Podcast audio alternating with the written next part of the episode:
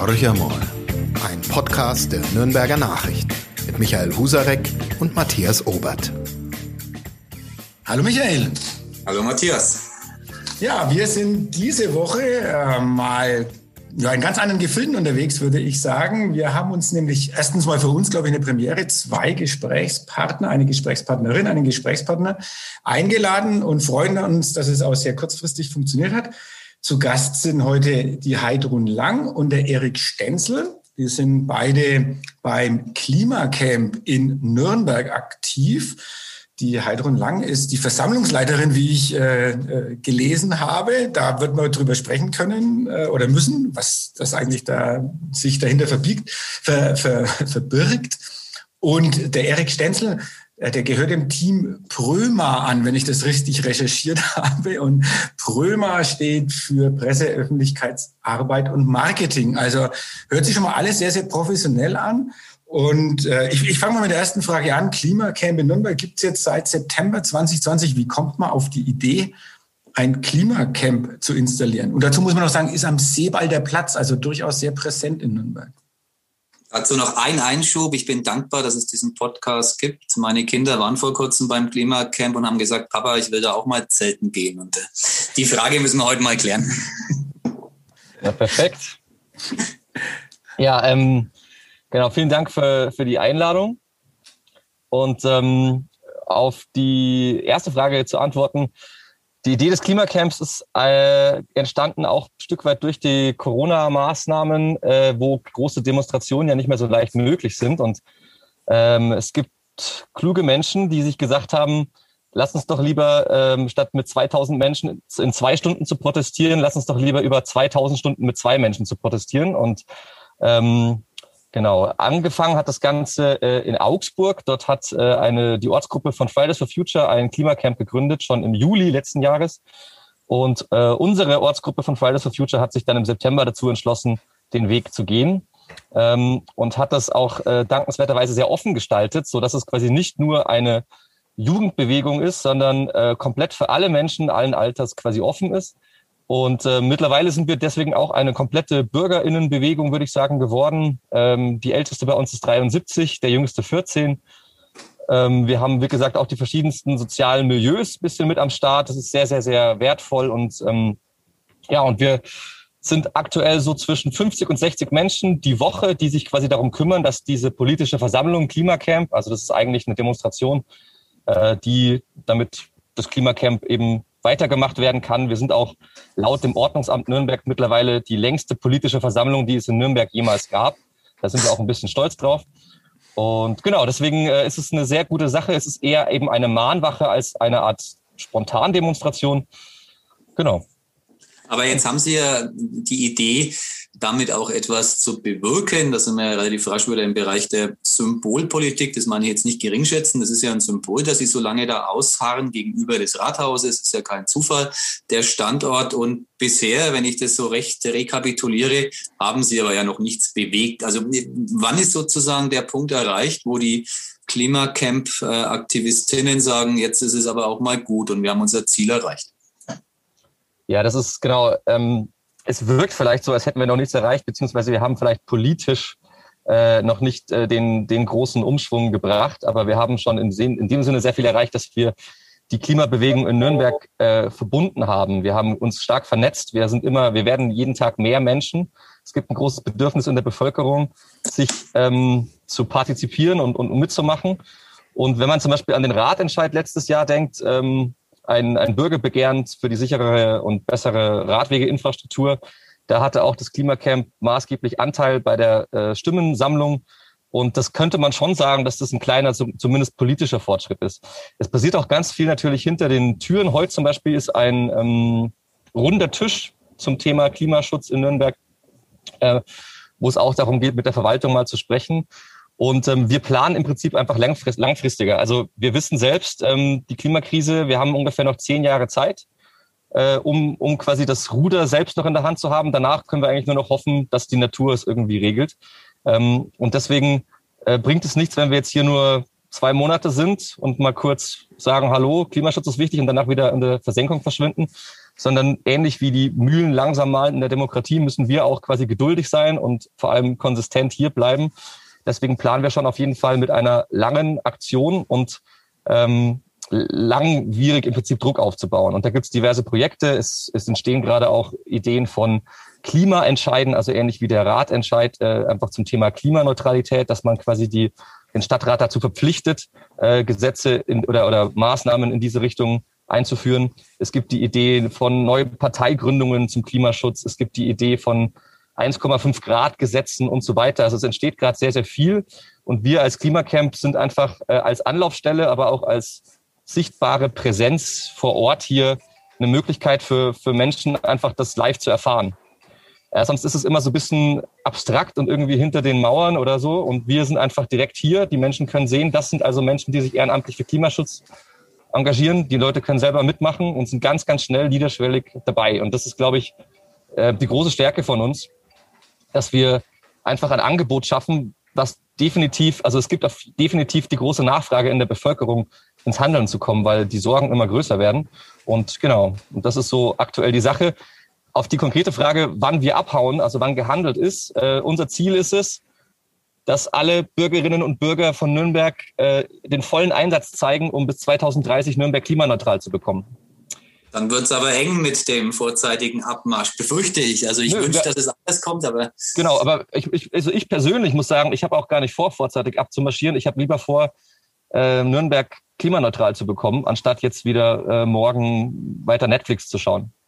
Ja, coole Haltung. Jetzt äh, dazu eine Frage, die dir heiß diskutiert wird.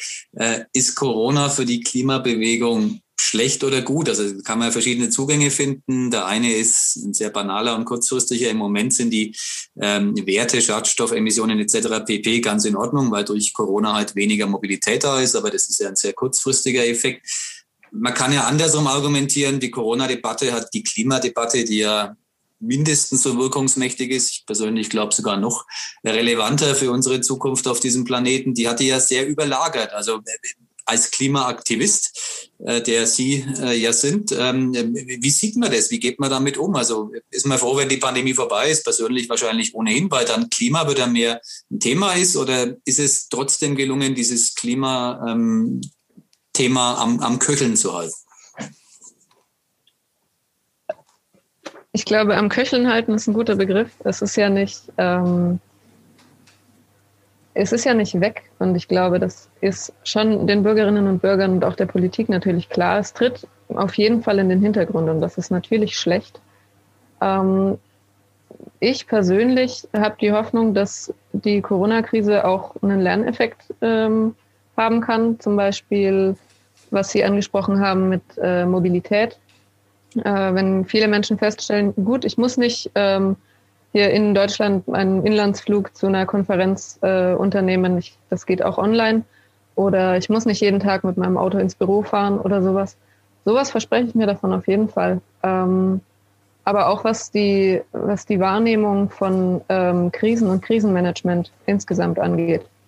Ähm, in der Corona-Politik sehen wir, dass sinnvollerweise auf die Wissenschaft gehört wird und na, ähm, sozusagen auf, auf Zahlen, ähm, mit Zahlen gerechnet wird und demnach Maßnahmen, die auch mal unbeliebt sein können, ergriffen werden.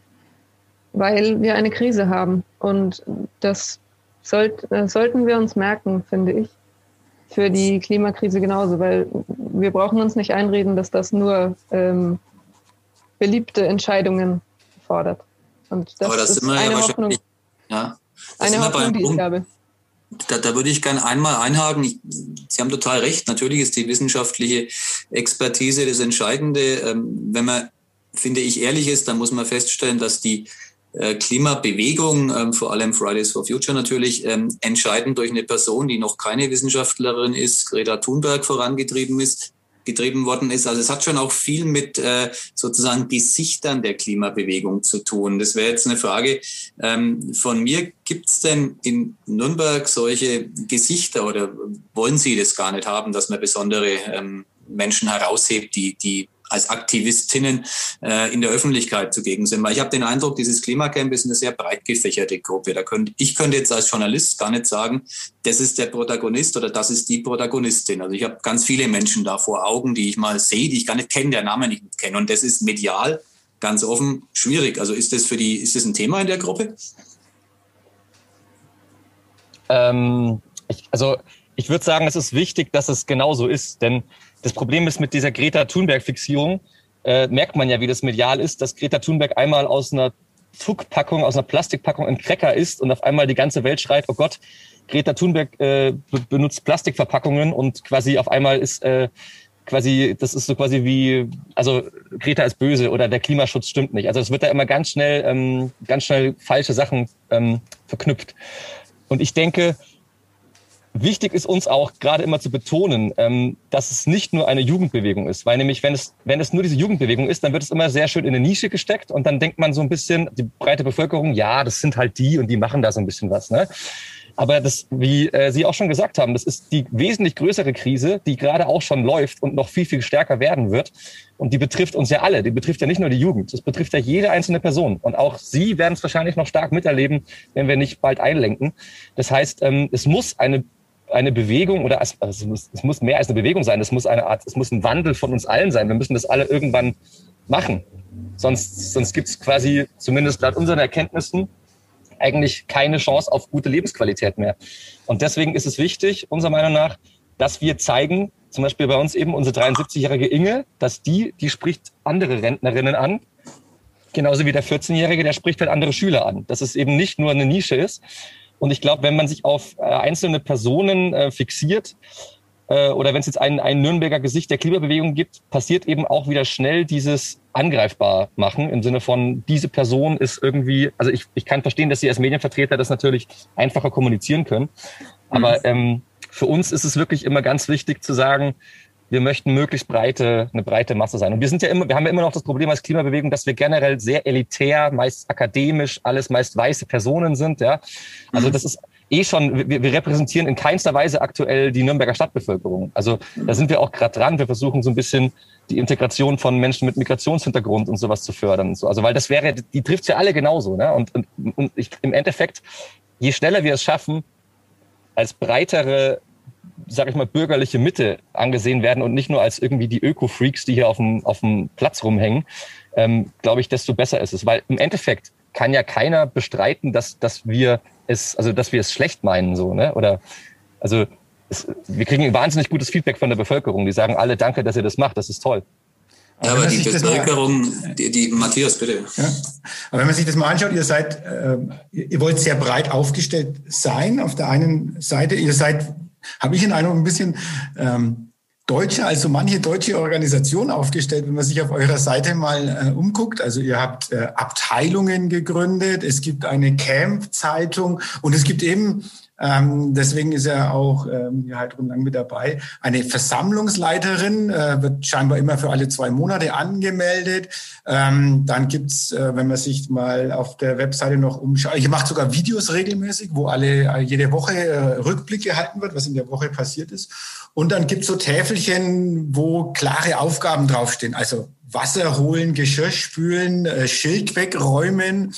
Äh, es wirkt unglaublich strukturiert und gleichzeitig sagt ihr, ihr seid eigentlich sozusagen ein bunter Haufen, der versucht, möglichst viele Menschen anzusprechen. Jetzt könnt ihr aber, wenn ich es richtig gesehen habe, maximal im Moment so immer zwei Personen in diesem Klimacamp, also äh, Erik Stenzel ist im Moment auch im Klimacamp und spricht auch jetzt mit Maske äh, zu uns. Deshalb vielleicht auch der Ton ein bisschen dumpfer als normalerweise.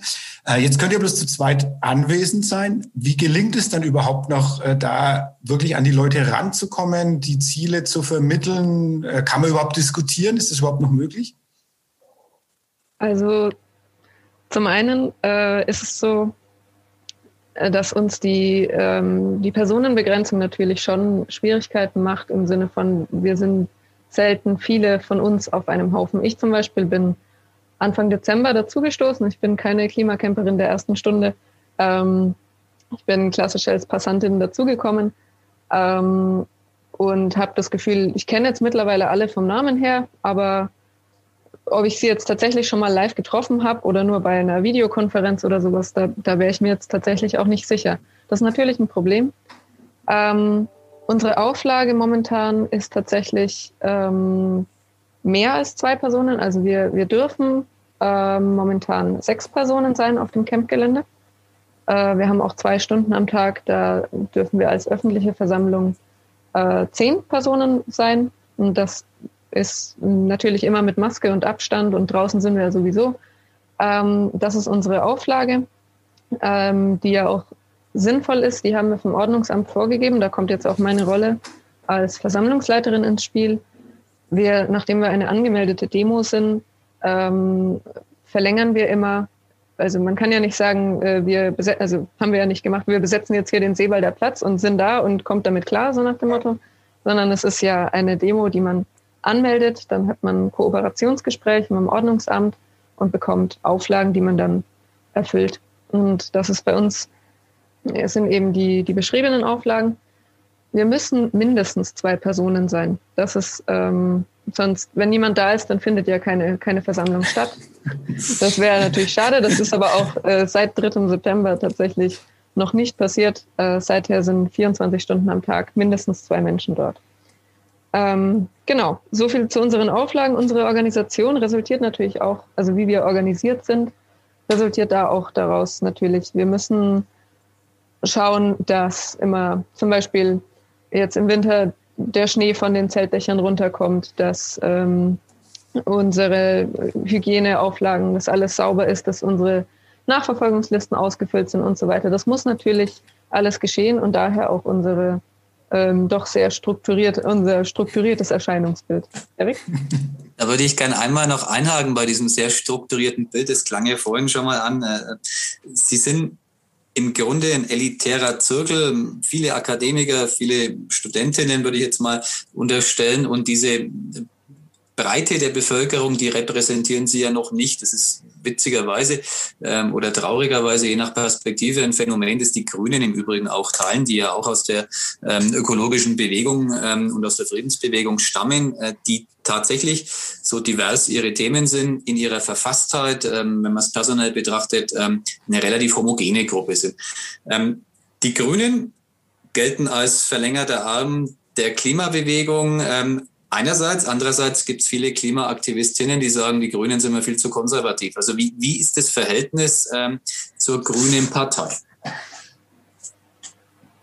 Ähm, das kann man, glaube ich, schwierig auch da verallgemeinern. Wir haben, wir sehen auf jeden Fall, dass die jüngere Generation eher noch, sage ich mal, äh, in Anführungszeichen radikalere Ansichten hat und eher ein schlechtes Verhältnis zur Grünen Partei hat und sagt, dass die linke Partei zum Beispiel äh, eigentlich den besseren Klimaschutzplan hat als die Grüne Partei.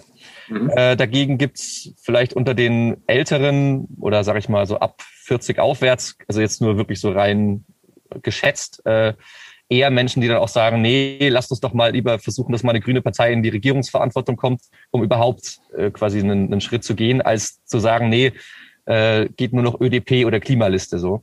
Also das ist, glaube ich, immer ein bisschen eine, eine Generationssache zum Teil, aber natürlich jeder individuell auch. Also äh, wir als Klimacamp sind ähm, uns diese, sage ich mal, Sensibilität des Themas bewusst und versuchen deshalb auch auf keinen Fall in irgendeiner Form äh, parteipolitisch Partei zu ergreifen. Also wir, wir möchten, äh, wir, wir sind offen für jedes äh, politische Gespräch, außer mit den Rechten. Ähm, aber wir, ähm, also wir laden auch gerne Leute ein, beziehungsweise die können auch gerne vorbeikommen, PolitikerInnen, und mit uns quatschen, aber wir möchten nicht sagen, das und das, oder wir möchten uns auch nicht unterstützen lassen von, von einer bestimmten Partei. Äh, weil es eben, wie auch schon gesagt, das Thema ähm, soll so breit wie möglich ähm, transportiert werden. Und tatsächlich, also Sie haben auf jeden Fall recht, dass, dass wir tendenziell schon ein elitärer Haufen sind, aber es ist schon auch, wenn wir jetzt mal hier die Aktuell sind es ungefähr 300 Menschen gewesen, die insgesamt in den letzten 180 Tagen Schichten gemacht haben. Wenn man mhm. da jetzt mal die Berufsbilder oder die, die sozialen Werdegänge so anschaut, ist wirklich unglaublich divers. Also zumindest, ich, ich glaube, man kann es so sagen, hm, es gibt ja ganz viele Einzelorganisationen. Zum Beispiel gibt es Greenpeace oder Extinction Rebellion, Fridays for Future, der Bund Naturschutz, Blue Pingu und sowas. Und die sind vielleicht nochmal ein bisschen homogener spezifiziert auf gewisse Typen. Und mhm. wir sind im Prinzip so eine Art Melting Pot einfach. Bei uns kann jede Person mitmachen und aktuell sind auch über, ich würde sagen, 60 Prozent der Menschen eben nicht organisiert in einer dieser Umweltschutzorganisationen, sondern sind einfach als, wie Heidrun gerade gesagt hat, ich bin auch selber in keiner Organisation einfach dazugekommen. Aber wir möchten trotzdem unsere Zukunft in die Hand nehmen und möchten, wir, wir können einfach nicht mehr warten. Das ist immer so, man sitzt zu Hause, man kriegt das ganze Zeug mit und wir wollen ins Handeln kommen, aber es gibt keine Möglichkeit. Und jetzt haben wir durch das Klimacamp hier eine Möglichkeit gefunden, und ähm, deswegen auch nochmal kurz zu der ähm, Bemerkung von Herrn Ober zurück. Es ist auf jeden Fall natürlich gewiss, also wenn, wenn, wenn Struktur und Videos drehen deutsch ist, dann sind wir ziemlich deutsch, ja. ähm, aber es ist einfach so, in gewisser Weise ist es so, dass, dass 40 oder dass, dass sag ich mal, viele Menschen 40 Stunden äh, die Woche im Prinzip arbeiten und damit zum Teil, also nicht jede Arbeit, aber manche Arbeiten im Prinzip die Umwelt zerstören. Und wir müssen versuchen, ehrenamtlich irgendwie dagegen zu halten. Oder sagen wir mal andersrum, die, die, die Lobbys der Industrieverbände oder der Wirtschaftsverbände sind extrem groß an den politischen Tischen. Unsere ist extrem klein. Und um diese Lobby zu, zu, zu verstärken, um einfach auch auf ein gewisses Niveau zu kommen, glaube ich, bedarf es auch ähm, gewisser Strukturen. Äh, ähnlich wie ein Zeltlager funktioniert auch nicht, wenn, wenn alle nur hin und her laufen. Und wir sind eben mittlerweile weitaus mehr als nur das Zeltlager, also als das physische Camp am Seebalder Platz. Wir haben gerade in dem Moment sind es vielleicht fünf Menschen gerade vor ihrem Laptop und arbeiten gerade fürs Klimacamp und, und bereiten Sachen vor und, und machen verschiedene Dinge. Deswegen, äh, wir stellen uns schon, also wir versuchen erstmal ein breites Fundament zu gießen und ein festes Fundament zu gießen und dann eben äh, konsistent, langsam wirklich was zu bewirken. Was bewirken? über die, diese politische Dimension nochmal kurz, kurz sprechen. Sie sind ja in Nürnberg. In Nürnberg haben wir ähm, ein, eine schwarz-rote Stadtregierung inzwischen. Äh, die Grünen sind nicht mit in diese, äh, in diese Koalition mit hineingegangen. Und ähm, eine ihrer konkreten Forderungen lautet ja unter anderem kein Ausbau des Frankenschnellwegs. Also das ist eine der wenigen, muss ich jetzt mal sagen, ganz konkreten Forderungen, die ich gefunden habe. Ansonsten bessere Radwege, äh, mehr Solaranlagen. Also ich glaube, das ist sehr, sehr, wirklich sehr breit gefasst an das Thema. Das ist jetzt eine der wenigen äh, konkreten politischen Forderungen. Ähm, wie glauben Sie dann, dass Sie den, den, den politischen Einfluss überhaupt geltend machen können? Also das ist jetzt eine Gruppe, Sie sagen ungefähr 300 Leute, die das in dem Camp mitgemacht haben, die dort übernachtet haben. Also woher kommt dann dieser, dieser politische Druck? Oder ist es wirklich nur das Fundament, das hier gelegt wird? Also es sind 300 Menschen, die aktiv hier mitgemacht haben, aber allein, also es gibt in Nürnberg ein, ein Bündnis, das heißt Nürnberg for Future. Da sind 25 verschiedene Vereine dabei, des so sozial-ökologischen Wandels, sage ich mal, die das voranbringen möchten. Und allein die haben ungefähr 10.000 Mitglieder insgesamt. Äh, und die stehen auch unterstützend hinter dem Klimacamp. Dann, äh, wir kriegen es einfach hier mit, wenn wir hier äh, beim Ratentscheid, wie gesagt, wir haben ja in wenigen Wochen haben wir hier tausende Unterschriften gesammelt. Also wenn wir zum Beispiel hier einen Klimaentscheid an, anschieben würden und hier bei uns im Klimacamp dafür werben würden ähm, und eben durch die notwendige Struktur auch öffentlichkeitswirksam das machen können, äh, würden wir auch, glaube ich, bin ich schon der Meinung, äh, fünfstellige Ergebnisse hier erreichen können. Warum, warum stoßen Sie keinen Klimaentscheid an? Da sind wir gerade dabei, aber das macht man okay. ja nicht von heute auf morgen. Und wie gesagt, wir sind alles, wir sind ja keine Profis. Ja, wir müssen das alles lernen wir sind ja, also wir sind wie so ein Start-up. Also keiner von, also ich, ich zum Beispiel mache eben, wie Sie schon gesagt haben, viel in der Öffentlichkeitsarbeit. Ich bin der Pressesprecher. Ich habe das vorher noch nie gemacht und versuche jetzt mein Glück und hatte das Glück, dass Sie zum Beispiel jetzt gesagt haben, ja, äh, lass uns doch mal was machen. Also wir müssen ja auch alle erst lernen und da ist ein halbes Jahr relativ wenig, finde ich dafür. Also morgen werden wir ein halbes Jahr alt. Ähm, aber es geht voran und das ist das Tolle. Und vor allem eben der, der Schatz, der eigentliche Schatz ist, dass, dass tagtäglich Menschen vorbeikommen, die sagen, ich möchte mitmachen, ich möchte euch unterstützen. Und das zeigt ja, dass es quasi keine, keine Sackgasse ist, sondern dass es in die richtige Richtung geht. Und was ich noch sagen wollte zu den politischen Problemen, oder zu der politischen Idee. Es ist so, in Nürnberg hat der Stadtrat auch schon viele Dinge beschlossen, auch schon viele Dinge versprochen, aber es passiert nichts. Also wir haben diese Umsetzungslücke. Und das ist quasi was, ähm, wir sehen auch die, die, Politik jetzt nicht direkt als Feind, sondern wir sehen die auch so ein bisschen, wir müssen auch ein Stück weit denen einfach helfen, eben diesen, diesen Anschwung zu geben, dass sie endlich mal oder dass die Verwaltung endlich mal die Sachen umsetzt, die überhaupt schon beschlossen sind. Das wäre, sage ich mal, der erste Schritt. Und ähm, das ist, glaube ich, äh, eine, eine, eine Sache, die natürlich auch mit Bedacht passieren muss, die, die erstmal vorbereitet werden muss. Und ich glaube, oft ist es in, in, der Klimabewegung auch oft so oder generell in allen möglichen aktionistischen Bewegungen, dass so ein gewisser blinder Aktionismus entsteht. Man macht irgendwas, hat einfach Lust, das ist total irgendwie, ich, ich will jetzt meine, meinen Zorn rauslassen, ist ja auch total gerechtfertigt, aber es hat vielleicht, sage ich mal, auf den Oberbürgermeister oder auf den Stadtrat nicht den Einfluss, weil die sich halt denken, ja gut, danach ist er eh wieder vorbei. Und wenn wir es jetzt mal schaffen, dieses blind wegzustreichen und quasi mit offenen Augen unseren Aktionismus zu machen, und zwar mit ein bisschen einem Plan dahinter, und da sind wir gerade stark dran, habe ich das Gefühl, können wir mehr erreichen als äh, quasi ja, uns jetzt überall festzuketten oder ähm, was weiß ich, Unterschriften zu sammeln für, für zehn verschiedene Projekte. Und ähm, genau, ich bin sicher, dass dieser, dieses Jahr, ähm, Bundestagswahljahr und wie gesagt, äh, es gibt diverse Initiativen auch auf, auf Bayern-Ebene, die Klimaentscheide fordern, also als Volksbegehren es gibt eine Initiative aus Berlin, die das 1,5 Grad Gesetz in das Grundgesetz bringen möchte, namens German Zero. Es ist wirklich gerade super viel am Entstehen. Da ist vielleicht auch Corona ein Stück weit quasi die Ideenschmiede gewesen, dass viele Menschen zu Hause saßen und sich überlegt haben, was kann ich machen, wenn es wieder losgeht. Und ähm, deswegen, ich glaube schon, dass es ziemlich stark florieren wird.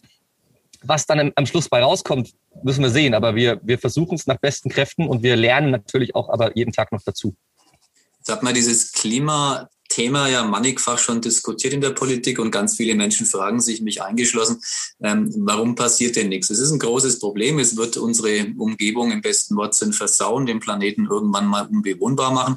Und trotzdem ähm, geht die Menschheit da so hinein. Ich mag es jetzt mal ganz pauschal. Äh, gibt natürlich Menschen, ähm, die dagegen ankämpfen. Seien Sie jetzt dazu. Im politischen Bereich auch ganz viele. Äh, von der Mehrheit sind die alle trotzdem total weit entfernt, was ja ein Widerspruch in sich eigentlich ist. Wir, wir gehen sehenden Auge sozusagen auf unseren Untergang zu. Woran liegt es aus Ihrer Perspektive? Weil die Linien zu lang sind und die Wahlperioden zu kurz? Also was ist die Erklärung eines Klimaaktivisten oder einer Klimaaktivistin, ähm, dass politisch bisher im Vergleich zur Tragweite der Thematik so wenig passiert ist? Das ist eine gute Frage. Das ist auch ähm, das ist eine Frage, die wir uns als, als Klimaaktivisten und Aktivistinnen wahrscheinlich täglich stellen. Ähm, denn theoretisch müssten wir ja gar nicht da sein. Mit, wenn wir jetzt zum Beispiel sehen, ähm, über 190 Staaten haben das Pariser Klimaabkommen unterzeichnet und haben sich schon im Prinzip dazu verpflichtet, ähm, da das wirklich zu einem Hauptthema auch zu machen und ähm, auf jeden Fall unter zwei Grad Erderwärmung zu bleiben, am besten 1,5. Und ein großes Problem, das ich sehe, ist, dass das Thema eben ein, zwar schon ein sehr großes, aber trotzdem ein entfernt wirkendes ist. Ähm, und niemand, äh, besonders von, von Laien, so wenn man Nachrichten hört und hört, ah, okay, hier wurde ein Gesetz ähm, verabschiedet und das, das klingt, als ging es in die richtige Richtung, dann ähm, fällt es den Menschen natürlich leicht zu sagen, ja, das wird schon reichen. So, oder mhm. ich weiß es nicht. Ich, wie gesagt, auch ich stelle stell mir die Frage ähm, täglich. Natürlich, ähm, wie gesagt, es sind unangenehme Entscheidungen, es sind Entscheidungen, die ähm, sehr, sehr langfristig sind. Das spielt, glaube ich, alles zusammen. Ich befürchte auch, dass ähm, viele Politiker Angst haben, es wäre mehrheitsfähig oder es, es wäre nicht der Rückhalt in der Bevölkerung da. Das sind alles verschiedene Punkte. Ich persönlich ähm, kann Ihnen leider die Frage nicht beantworten. Ich kann nur sagen, wenn wir jetzt morgen feststellen würden, unsere Forderungen haben sich erledigt, es äh, läuft, dann würde ich ein fröhlich Lied singend das Klimacamp auch abbauen, auch wenn es schade ums Camp wäre. Aber wir sind da nicht zum Selbstzweck, sondern einfach, weil wir darauf hinweisen wollen, dass da noch nicht genug passiert oder auch besonders das nicht passiert, was versprochen wurde. Jetzt interessiert mich noch was. Der, der, Klimaaktivist, die Klimaaktivistin sind ja so ferne Wesen. Jetzt haben wir zwei da, die sozusagen fast zum Greifen nahe sind. Wir sehen sie ja zumindest auch. Was machen Sie in Ihrem echten Leben? Sind Sie Studentin? Arbeiten Sie? Wenn ja, was, was tun Sie? Also, was macht der Klimaaktivist neben dem Aktivsein und die Klimaaktivistin? Also, ich ähm, bin gerade auf der Arbeit tatsächlich. Ich habe gerade meine Mittagspause. Ähm, ich bin Instrumentenbauerin, arbeite Vollzeit und bin nebenher im Klimacamp. Oft fühlt es sich fast an, als wäre ich eher nebenher auf der Arbeit, ähm, weil man gedanklich ja doch meistens bei dem Thema ist. Äh, ich möchte jetzt nicht sagen, dass ich meine Arbeit schleifen lasse, das tue ich nicht. Ähm, wir aber sehen auch zwei Saxophone im Hintergrund. Okay, also die genau. Arbeit ist immer dabei. Die ist immer dabei. ja. Okay, was, Herr Stenzel, was machen Sie? Äh, genau, ich, ich bin äh, Musiker und ähm, deshalb äh, habe ich gerade eh nichts zu tun in der Corona-Zeit. ähm, ich bin aber, genau, ich bin Liedermacher, also Solo-Selbstständiger und ich, ich singe auch tatsächlich über quasi klimapolitische äh, Themen. Deswegen passt das sehr gut. Also meine Intention ist es quasi auch mit meiner Musik die Gesellschaft irgendwie ein bisschen aufzurütteln okay. oder die, die Augen zu öffnen.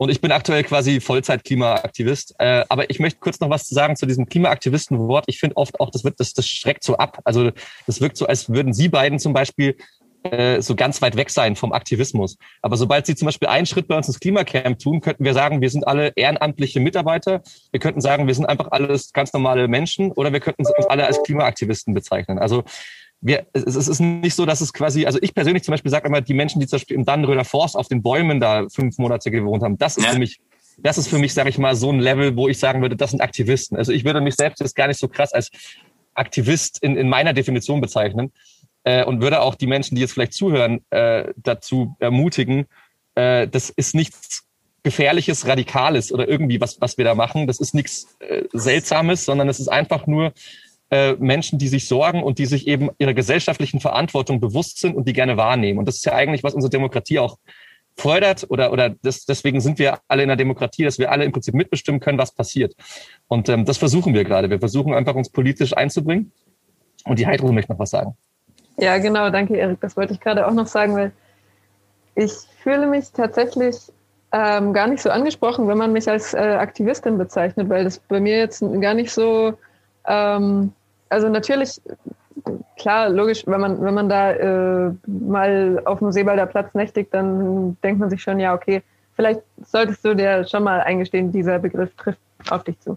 Aber es ist trotzdem, es ist, man, wir merken das oft, auch die, die Passantinnen und Passanten, ähm, die vorbeikommen, fragen uns auch ganz oft, ob wir da eine Genehmigung haben oder sowas.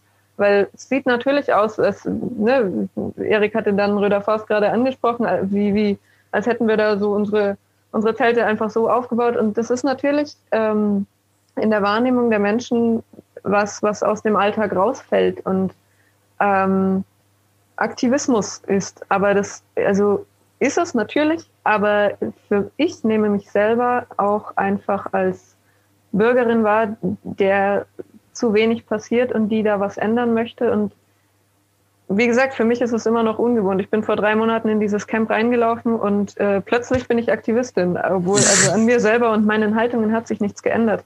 Das ist auch für mich eine große Hoffnung. Wenn ich mich jetzt äh, so meine Haltung auf die Gesellschaft projiziere, ich glaube, es gibt unglaublich viele Menschen, die wissen, dass dieses Thema wichtig ist und denen das auch wichtig ist. Ähm, so wie mir vor einem halben Jahr zum Beispiel. Ich, ich habe jetzt eben, bin da reingelaufen und habe gefragt, ja, kann ich irgendwie helfen? Und das konnte ich. Also ähm, da, es gibt viele Möglichkeiten und ich weiß nicht, für mich war Aktivismus, klang auch immer sehr fremd und entfernt, aber es ist nichts äh, Gruseliges. Jetzt ist ja ein, ein, ein Klimaaktivist in Nürnberg ist der Oberbürgermeister, zumindest dann selbst erklärt. Er hat seinen Wahlkampf ähm, so ähnlich zumindest erfolgreich bestritten und, und hat auch, muss man fairerweise sagen, immer wieder mal bemerkenswerte ähm, umweltpolitische Dinge angekündigt und getan oder nicht getan. Er hat zum Beispiel die Nautanbindung des Flughafens beerdigt, sehr ehrenwert, finde ich. Äh, also man kann ihm schon abnehmen, dass er sich für die Umwelt und Natur interessiert. Aber jetzt ein Aktivist ist, sei dahingestellt. Nach, nach Ihrer Definition würde ich jetzt mal sagen, klar, äh, da bin ich ja auch einer. Und ähm, kam der schon mal vorbei? Doch ganz bestimmt. Der muss sie ja wahrnehmen und äh, mal Hallo sagen. Also was hält der von diesem Klimacamp, der Herr König? Das ist eine schöne Frage. Also Herr König war am, glaube ich, dritten Tag, äh, war mal, äh, da waren wir gerade im Aufbau, da standen nur zwei Sofas, ein, ein Sonnenschirm und ein Pavillon hier auf dem Seebalder Platz. Äh, war er mal da und äh, auch gleich mit fünf seiner Kollegen, alle schön im Anzug. Und wir äh, waren erstmal so ein bisschen eingeschüchtert. Er hatte sich auch nicht angekündigt und hat äh, sich dann irgendwie so ein bisschen rumführen lassen. Ähm, das war ganz nett, muss ich sagen. Ich finde ihn auch jetzt persönlich nicht unsympathisch. Ähm, darum mhm. soll es ja auch nicht gehen. Ähm, und genau, wir hatten auch ein Treffen nochmal mit Ankündigung, mit ein bisschen Vorbereitung geplant für den Dezember, aber den haben wir auch von beider Seiten aus abgesagt wegen Corona-Pandemie, weil wir gesagt mhm. haben, das ist einfach ein schlechtes Zeichen jetzt.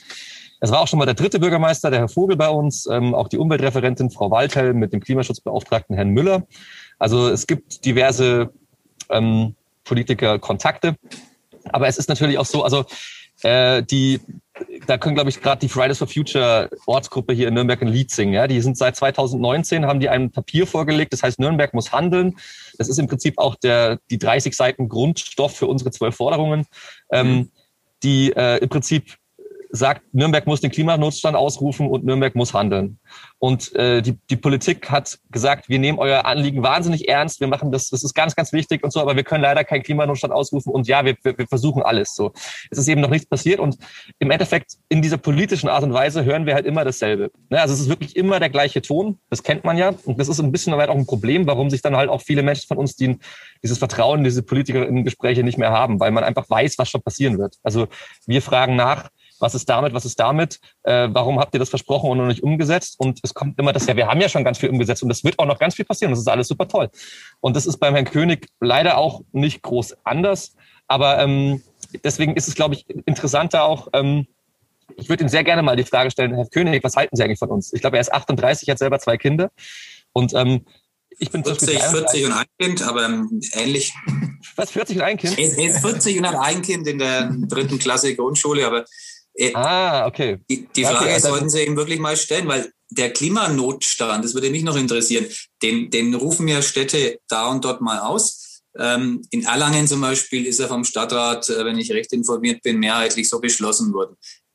Ist das nicht auch die pure Symbolpolitik oder hat es irgendwelche Folgen? Was, was würde sich in Nürnberg ändern, wenn der Stadtrat mehrheitlich den Klimanotstand ausriefe? Also ich mache mal ein ganz kleines Beispiel. Wenn eine Stadtratsfraktion äh, Anträge einreicht, müssen die das quasi auf so einem Formular machen. Mhm. Und dort gibt's so, gibt's so eine Checkbox, da muss man ankreuzen, ist das, ist der Antrag barrierefrei, ist das gendergerecht? Und es gibt seit 2019 auch den Antrag, dass man in diese Checkbox reinschreibt, ist das klimafreundlich quasi. Mhm. Es ist bis heute nicht passiert, dass dieser also quasi im Word einfach nur diesen Haken einfügen, dass das quasi in der Vorlage passiert. Also okay. Also das, das zeigt schon mal quasi, wie wahnsinnig unwichtig oder langsam dieses Ding ist. Ähm, mhm. wenn, wenn Nürnberg, also im, im Endeffekt, äh, wenn Nürnberg den Klimanotstand ausruft, haben Sie natürlich recht, ist es erstmal nur ein reines Symbol. Und natürlich müssen danach Handlungen folgen. Nürnberg hat selbst zum Beispiel den Klimaschutzfahrplan einstimmig beschlossen. Äh, 2020, also letztes Jahr im Sommer. Der Klimaschutzfahrplan ist äh, hat ein unglaublich ambitioniertes Ziel und zwar möchte es in den nächsten zehn Jahren die Emissionen um 20 Prozent gegenüber 1990 reduzieren. Das heißt, es muss quasi eigentlich sofort was passieren. Es gibt eine einzige Person in, in, in der Nürnberger Verwaltung, der heißt Wolfgang Müller, der Klimaschutzmanager von Nürnberg, von einer 500.000 Einwohnerstadt, der sich darum kümmern soll, dass auf allen gesellschaftlichen Bereichen, also Wirtschaft, Verkehr, Energie, Bau, Wertewende, alles Mögliche, quasi 20 Prozent Emissionen eingespart wird. Da merkt man so ein bisschen, man könnte sagen, es ist, oh, ach so, das ist nur einer oder es könnte auch Kalkül sein, dass es nur einer ist. Ich glaube, hm. Erlangen hat ähm, drei Klimaschutzmanager, ich glaube, Fürth hat sogar, oder andersrum, Fürth hat drei und Erlangen hat einen ganzen Klimaschutzrat oder so. Ja. Also das ist so, ähm, es ist alles natürlich nur ein Baustein. Also wenn jetzt Nürnberg den Klimaschutz, äh, den Klimanotstand ausruft, ist es auch nur ein kleiner Baustein. Aber es, es zeigt einfach der Bevölkerung, es ist ja auch ein Zeichen an die Bevölkerung von wegen, ja, wir meinen es auch ernst und so. Ähm, dass das Thema präsenter ist. Und wir kriegen das jetzt hier auch mit. Also es gibt immer noch, würde ich sagen, 20, 30 Prozent der Bevölkerung, die wissen gar nicht vom Klimawandel. Die haben mhm. das noch nie gehört. So, also das ist auch, manchmal denke ich irgendwie, wir sind so ein bisschen ein verlängerter Arm vom Umweltreferat. Äh, wir sind quasi das, das Team, was der Herr Wolfgang Müller gar nicht hat. Äh, und, und helfen ihm irgendwie so ein bisschen, dieses Thema irgendwie Präsenz zu kriegen. Und wir sagen ja dann noch, das ist das Problem jetzt von Wolfgang Müller, wir möchten nicht nur 20 Prozent Reduktion die nächsten zehn Jahre, wir möchten quasi komplette Reduktion, also 60 Prozent. Genau. Das heißt, damit, aber, aber wir, wir wären schon mal zufrieden, wenn überhaupt ein Schritt, ja, ein mini kleiner Schritt irgendwie gegangen wäre, wo wir sehen, ach cool, da macht mal irgendjemand irgendwas. Es gibt 12.000 Verwaltungsbeamte in Nürnberg. Da wird doch irgendwie ein paar Leute, ja, genau. Aber zum Beispiel auch ein wunderbares Beispiel. Hier gleich um die Ecke gibt es diese Bergstraße. Mhm. Also es wurde mal beschlossen, dass die Bergstraße verkehrsberuhigt wird. Da wurden zwei so Pflöcke äh, in, in zwei Jahre Expertenarbeit eingesetzt. Jetzt sind die Altstadtfreunde auch zufrieden und alles ist gut. Jetzt wurde äh, oder soll heute, nee, morgen, soll morgen beschlossen werden im Stadtrat, dass diese Flöcke wieder raus sollen. Und dieses Projekt, dass diese zwei Flöcke wieder raus sollen, das dauert insgesamt sechs Jahre. Also es gab schon ein Jahr Vorbereitung für diesen Antrag. Jetzt wurde quasi geprüft, wie die entfernt werden. Dann gibt es noch zwei äh, Jahre lange Probezeit mit quasi mobilen Flöcken und dann sollen die endgültig, ja, und wenn man, wenn man denkt, also die Perversität, dass zwei Pflöcke dass das so viel bindet, sage ich mal, so viel Energie, so viel Kraft, was weiß ich, wie viel Verarbeitungsbeamte an diesen Pflöcken arbeiten. Und das Problem, was wir haben, dass wir quasi sagen, wir wissen gar nicht mehr, ob wir überhaupt noch Kinder kriegen sollen, weil quasi die Welt gerade einfach richtig am, äh, also richtig in Gefahr ist, eine riesige Bedrohung ja. auf uns zuläuft. Da merkt man so, die Priorität im Rathaus ist noch nicht ganz da, wo wir sie haben möchten. Ein schönes Bild. Übrigens ist es die Partei des Oberbürgermeisters, die CSU, die sich vehement dafür eingesetzt hat, dass diese Pollern, so heißen die, glaube ich, in Verwaltungsdeutsch, wieder entfernt werden müssen. Aber wirklich ein schönes Bild. Ich muss mich auch langsam entfernen, weil ich ähm, weiter muss. Und lang, Sie wollten noch was sagen. Äh, ja, also genau. Ähm, wir haben da durchaus Einblicke ähm, gewonnen, auch in letzter Zeit natürlich. Ähm, wir, wir fordern, das, das Problem, was ich oft sehe, ist, wir fordern ja nichts, äh, was nicht eigentlich schon versprochen ist. Und da ist oft das Problem eben dieses, dieses, diese Lücke zwischen Versprechen und Umsetzung. Ähm, auch diese 20 Prozent, die Erik gerade angesprochen hat. Ähm, dieses Ziel bis 2030 gegenüber 90 Prozent weitere 20 Prozent zu reduzieren. Bei 40 sind wir, bis 2030 sollen es 20 weitere, also bis 60 sein. Ähm, und man hat einen, einen Verwaltungsangestellten, der da hauptsächlich äh, beschäftigt ist. Es ist uns natürlich auch klar, dass das Umwelt- und Gesundheitsreferat momentan natürlich einen starken Fokus auf dem Gesundheitsreferat hat. Das ähm, lässt sich wahrscheinlich momentan nicht vermeiden. Ähm, aber wir möchten halt, und dafür sind wir da, und dafür sind wir auch Symbol dann gerne mal, ähm, dass das Problem fortbesteht, genauso wie wir. Hm. Lassen Sie uns noch einen Blick in die Zukunft werfen. Wie geht es denn jetzt weiter? Also wie lange bleibt ihr dann wirklich? Ähm, Sind es noch ein paar Monate, Jahre? Ja, ja. Also, es ist sehr individuell. Wir sind ja keine Organisation. Wir haben auch quasi keine Hierarchie. Es gibt keinen Vorstand oder irgendwas, sondern wir versuchen uns relativ basisdemokratisch zu organisieren. Und jede Person ist hier komplett freiwillig. Ich persönlich plane schon mit zehn Jahren. Weil ich sage, okay. die, nächsten, die nächsten zehn Jahre sind das, das ist unser Forderungszeitraum und wir müssen das ja, das ist ja auch das Wichtige.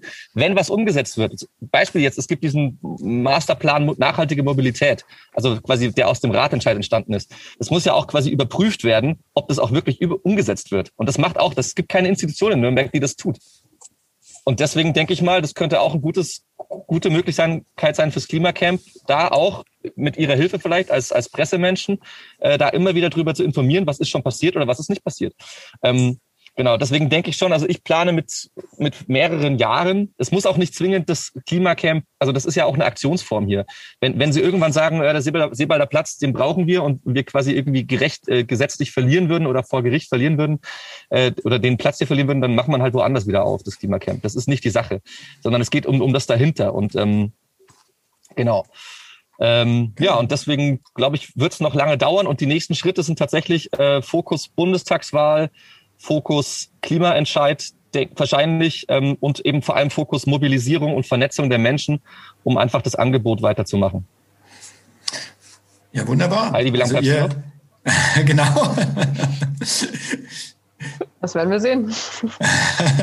also, also keine, keine so klare Ansage. Wie ja, wir, wie gesagt, ähm, wir würden auch morgen abbauen, wenn wir unsere, äh, unser Anliegen ähm, erfüllt sehen. Also Wobei eigentlich, eigentlich kann man das natürlich auch wieder nicht sagen, weil äh, wenn man dann sagt, gut, es ist ein Beschluss, mit dem wir zufrieden sind, das ist genau das Thema, das Erik angesprochen hat. Wenn, und wenn wir nur da sind, um nachzuhaken und das sozusagen zu, zu monitoren, weil es sonst vielleicht niemand macht, ähm, das ist genauso eine Aufgabe wie äh, Beschlüsse einzufordern, auch Umsetzung einfordern. Und das ja. ist, da ist die Grenze nach oben erstmal offen, würde ich sagen. Das ist wohl wahr, ja. Dann sage ich jetzt erstmal vielen Dank. Und jetzt kommt allerdings noch die schwierigste Frage. Ähm, wie gesagt, ich weiß nicht, ob ihr schon jemals einen Podcast von uns gehört habt. Und am Ende jedes Podcasts äh, kommt die entscheidende Frage eigentlich. Und äh, die geht um den ersten FC Nürnberg. Und jetzt bin ich selber sehr gespannt, wie zwei durchaus sehr unterschiedliche Menschen, die sich äh, für das äh, Klima einsetzen, wie die zu dem örtlichen äh, Bundes-, Zweitbundesliga-Verein stehen. Wie schaut es denn da aus mit ähm, dem Klimacamp und dem ersten FC Nürnberg? Da hast du erstmal Schweigen. Also ich, ich, würde so sagen, äh, äh, da, da jede Person, also auch der FC Nürnberg, auch der Rasen vom Stadion wird irgendwann quasi, äh, äh, quasi ausgetrocknet sein, wenn die Klimaerwärmung voll durchschlägt. Äh, oder die Fans werden an Hitzekollaps irgendwie nicht mehr im Stadion stehen können. Ähm, oder das Bier, das Bier wird zu so schnell warm, sagen wir mal so. Auch übrigens die Bierpreise steigen übrigens auch mit dem Klimawandel, weil nämlich Hopfen äh, immer teurer wird, weil Hopfen schlechter gedeiht bei zunehmender CO2-Konzentration in der Atmosphäre. Deswegen würde ich alle Klima, äh, alle FCN-Fans oder auch Mannschaft, alle Menschen einladen, uns gerne zu äh, unterstützen, vorbeizukommen, mitzumachen. Ich hätte überhaupt nichts gegen eine Kooperation. Ich finde auch überhaupt nichts gegen, ähm, gegen Fantum oder Sport. Ich persönlich war einmal im Stadion, da war ich aber dann irgendwie nach der ersten Halbzeit schon zu betrunken, dass ich die zweite überhaupt nicht mitbekommen habe. ähm, ich finde ich, ich es sympathisch, dass, dass die Fankultur beim FCN so immer so ein bisschen so, so selbstironisch ist. Das ist irgendwie total nett, finde ich. Aber ich habe sonst sehr wenig Berührungspunkte damit. Okay. Ja, da, da habe ich auch viele, viele positive Seiten gesehen, jetzt in der Corona-Zeit, muss ich sagen. Ähm, weil da auch meines, meines Wissens viel mit ähm, Nachbarschaftshilfe und, ähm, und so weiter gelaufen ist. Das finde ich hervorragend und freut mich sehr. Was, was das Fansein angeht, kann ich jetzt wirklich nur falsche Dinge sagen, weil ich aus einer äh, Dynastie von FC Bayern-Fans stamme. Oh je. in Nürnberg wohne und ähm, ja, jetzt hier gut also ich am besten bin ich wahrscheinlich dran, wenn ich einfach ehrlich bin und sage, dass ich grundsätzlich, ich persönlich mit Fußball nicht viel am Hut habe. Das ist vielleicht noch der sicherste Weg, den ich wählen kann hier. Also zumindest taktisch schon mal ganz klug gelöst, das Ganze. Ähm, ja, aber wir werden auf jeden Fall ähm, das mal an den ersten FC Nürnberg weitergeben. Vielleicht ergibt sich ja die Kooperation. Sehr gerne, sehr gerne. Das wäre ja dann zumindest mal ein Besuch der Fußballspieler, wenn sie mal Zeit haben, äh, respektive wenn die Saison rum ist und sie hoffentlich weiterhin noch in der zweiten Bundesliga spielen. Ja, euch beiden nochmal. Können auch kommen, wenn sie in der dritten sind. Also, das wollen die Fans jetzt nicht hören. Sie sind willkommen. Okay, und ähm, für die Frau Lang gilt, auch die Bayern-Mannschaft könnte sich ja durchaus mal in Nürnberg sehen lassen. Ähm, Wäre ja auch nicht verkehrt. Also es bleibt noch äh, Luft nach oben für prominente Besuche im Klimacamp am Seewalder Platz. Äh, und wie Sie ja gesagt haben, jeder ist jederzeit willkommen. Es ist immer jemand da. Es gibt immer Informationen. Wenn jemand was wissen will, steht ihr für Fragen gerne zur Verfügung. Ich sage vielen Dank, dass ihr euch die Zeit genommen habt. Äh, wünsche weiterhin frühlinghaftes Wetter. Ihr hattet ja eine ganz, ganz harte Frostphase auch jetzt schon überstanden. Ähm, jetzt bleibt es vielleicht ein bisschen wärmer und wünsche euch alles Gute für die Zukunft. Und wir hören sicherlich in den nächsten zehn Jahren auf jeden Fall nochmal voneinander. Macht's gut. Sehr gerne. Dankeschön. Mehr bei uns im Netz auf nordbayern.de.